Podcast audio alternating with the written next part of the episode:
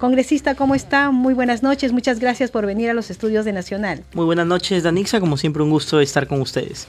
Sí, congresista, está dándose este debate dentro de la comisión, de la subcomisión de acusaciones constitucionales, el tema de la acusación eh, contra el presidente de la República, Pedro Castillo. Se ha dado cinco días al congresista que va a presentar su informe final. ¿Qué, opinión tiene al respecto?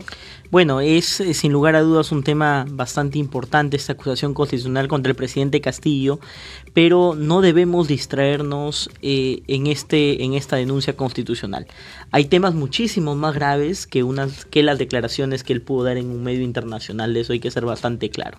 Si hoy el presidente debe ser eh, eh, retirado de su cargo, vacado, suspendido, hay razones mucho más contundentes como es el tema de su vinculación con casos de corrupción. Las denuncias que están saliendo en los Por medios supuesto. de comunicación. Entonces, yo ahí sí soy bastante claro, tengo, eh, soy respetuoso de la subcomisión de acusaciones constitucionales, este tema debe dilucidarse, ya hay un congresista ponente, hoy se invitaron a los denunciantes, este tema tiene que proceder luego, tiene que pasar a votación de la comisión permanente y luego se votará en el pleno del Congreso, pero creo que el Congreso antes de ello tiene que ser bastante contundente en el sentido de que los peruanos queremos en general una explicación, queremos que haya contundencia de parte del Congreso y creo que el tema va por otro lado, va por estas denuncias, repito, de corrupción en las que se ve involucrado el presidente de la República Usted ha presentado un proyecto de ley para que no se necesiten tantos votos, los 87 votos para una vacancia. Está proponiendo que se vayan a 78 votos. Correcto, esta es una modificación del reglamento interno del Congreso de la República, no es una reforma constitucional. Hay que explicarle a la población que esto no requiere de dos votaciones en legislaturas diferentes, que no se requieren 87 votos en legislaturas diferentes, solo se requiere una votación de 66 en una sola legislatura, porque es modificación del reglamento del Congreso, no es reforma constitucional. Hay que eh, decir también que está por encima todavía esos 78 votos por los que en algún momento el Tribunal Constitucional hizo una exhortación al Congreso de la República. Hay que recordar que en el año 2003, después del gobierno fallido del señor Fujimori y de su salida, eh, se intentó regular desde el Tribunal Constitucional este tema de la figura de la vacancia presidencial porque no estaba contemplada en el reglamento del Congreso. ¿Qué dijo el Tribunal Constitucional en ese momento? Que deberían ser más de los votos requeridos para un juicio político y para un censura.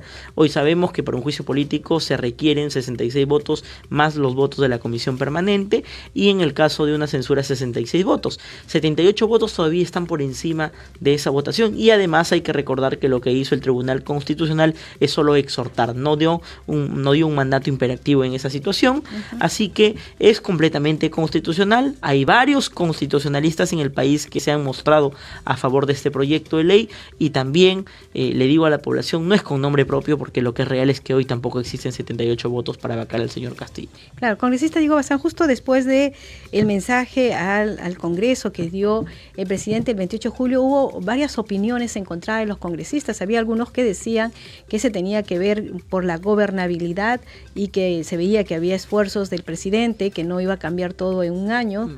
Eh, y por otro lado decían que eh, lo primero que tenían que hacer era ver el tema de la subcomisión de acusaciones constitucionales, el caso de la señora Dina Boluarte, que es la primera vicepresidenta. Este, ¿Usted qué, opina al respecto?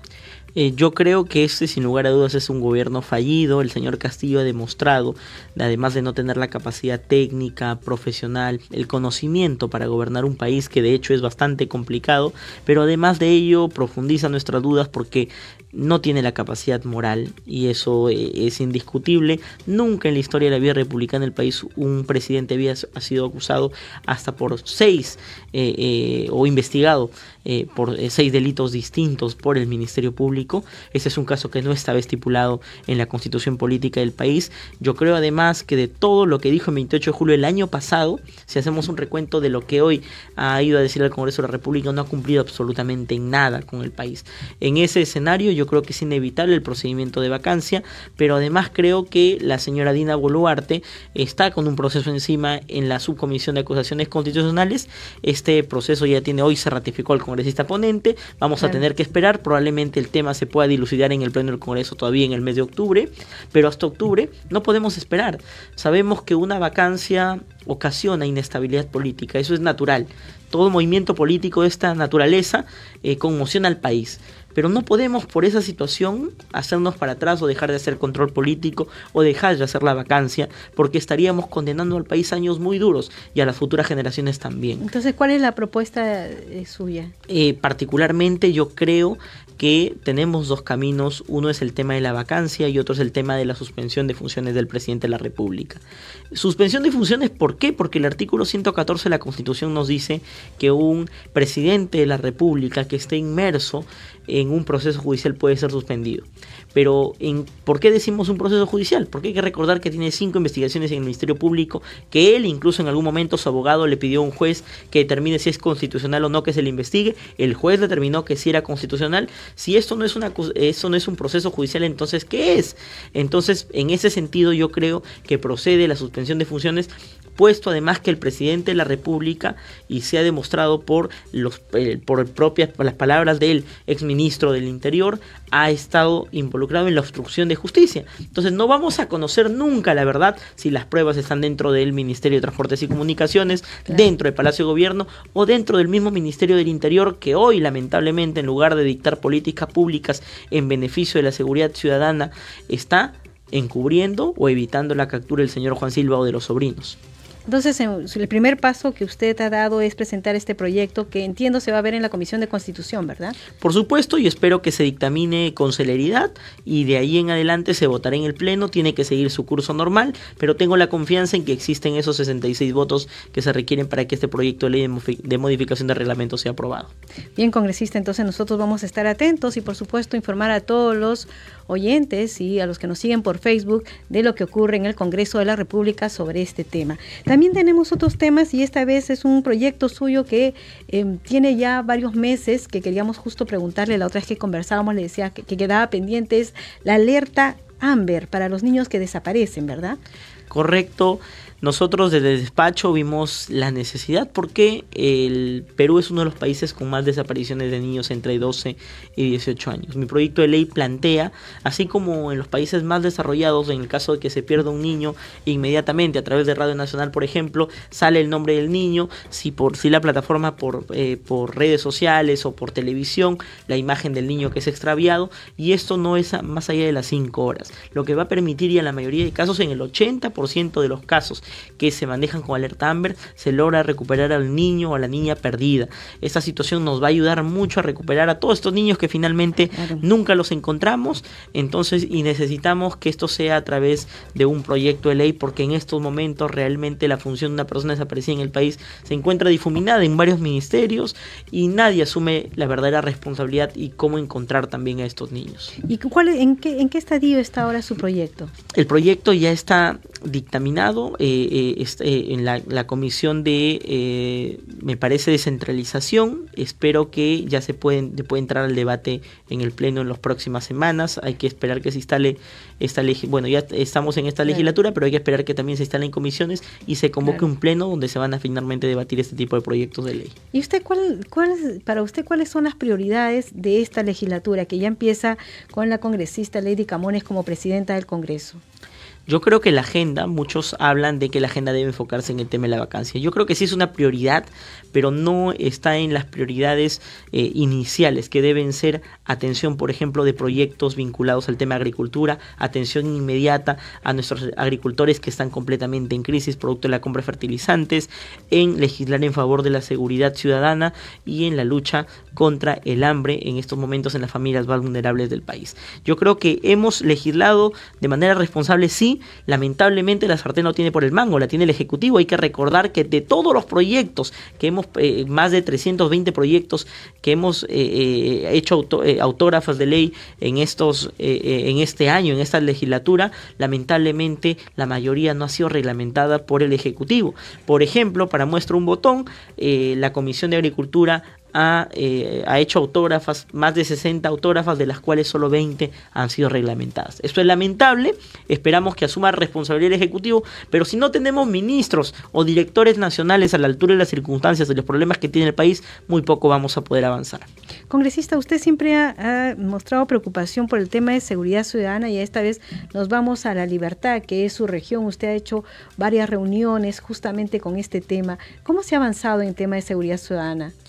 Lamentablemente, y vuelvo siempre a recalcar, el Ministerio del Interior el día de hoy no está preocupado en definir políticas públicas eh, en favor de la seguridad ciudadana, en favor de la población, está más preocupado en proteger realmente a los sobrinos, al señor Juan Silva, y en esa circunstancia la Policía Nacional, que es la institución tutelar en el tema de seguridad ciudadana se encuentra prácticamente en abandono.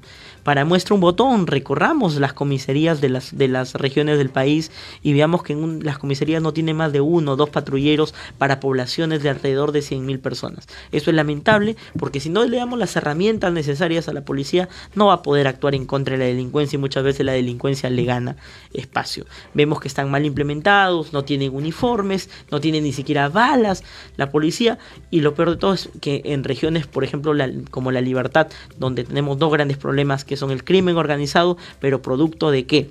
Del narcotráfico, porque la libertad y muchas regiones del país son rutas de narcotráfico, eso nadie lo dice, y además producto de la minería ilegal que contrata al, crimen organizado y, y, son parte cómplice, y obviamente por eso vemos también que el crimen organizado cada día avanza mucho más. Y desde este tema, desde el Congreso, ¿qué es lo que se ha aportado en este año o qué es lo que se piensa aportar en, en, esta legislatura que inicia? Eh, tenemos que ser bastante drásticos, por ejemplo, con el tema de minería ilegal legal, informal. Por ejemplo, desde el Congreso de la República estamos aprobando proyecto de ley de formalización. Tenemos además que ser bastante drásticos y ver, desde el Congreso de la República una, reforma al Código Procesal Penal para que puedan dictarse de manera célere estas, eh, eh, eh, estos procedimientos. Hemos visto bastante voluntad por parte del Poder Judicial, por ejemplo, en las famosas unidades de fragancia delictiva. Se ha inaugurado en la región La Libertad la primera unidad de fragancia delictiva todo el país, que en menos de tres días un delincuente va a poder ya estar purgando condena. Entonces, esta unidad se tiene que replicar en todas las regiones del país. Así no tendremos a delincuentes que lamentablemente gozan de impunidad o que un juez determina que por que las cárceles están abarrotadas, eh, no se le puede dictar sentencia. Y otro tema importante es que desde el Congreso debemos exigir y exhortar a que el Ejecutivo construya por lo menos 10 penales más, porque hoy lamentablemente los penales, los delincuentes están hacinados y resultan siendo escuelas del crimen. ¿Y ahí el presupuesto? Estamos seguros que hay el presupuesto. Indudablemente ahora se ha aprobado en la Comisión de Presupuesto, por ejemplo, 3.500 millones de soles para bonos de asistencia familiar. Eso quiere decir que existe el presupuesto. Hay el presupuesto para hacer grandes proyectos de envergadura a nivel nacional. En este año no se ha inaugurado ni un solo proyecto de envergadura a nivel nacional. Estamos reclamando desde la región de la Libertad, por ejemplo, el trave de la tercera etapa de Chavimochic. Estamos eh, reclamando esos proyectos que se necesitan porque hay que recordar que el movimiento económico de un país no solo se debe a la parte privada, sino también al shock de inversiones que viene de parte del Ejecutivo. Bien, congresista Diego Bazán, muchísimas gracias por estar aquí en la entrevista en Radio Nacional. ¿Algo más que usted quisiera agregar? Bueno, decirles, eh, agradecerles por la entrevista y decirles a la población, no solo de la región de La Libertad, sino de todo el Perú que nos escuchan, que el Congreso de la República hay buenos congresistas que están trabajando, legislando, representando y haciendo control político de manera responsable.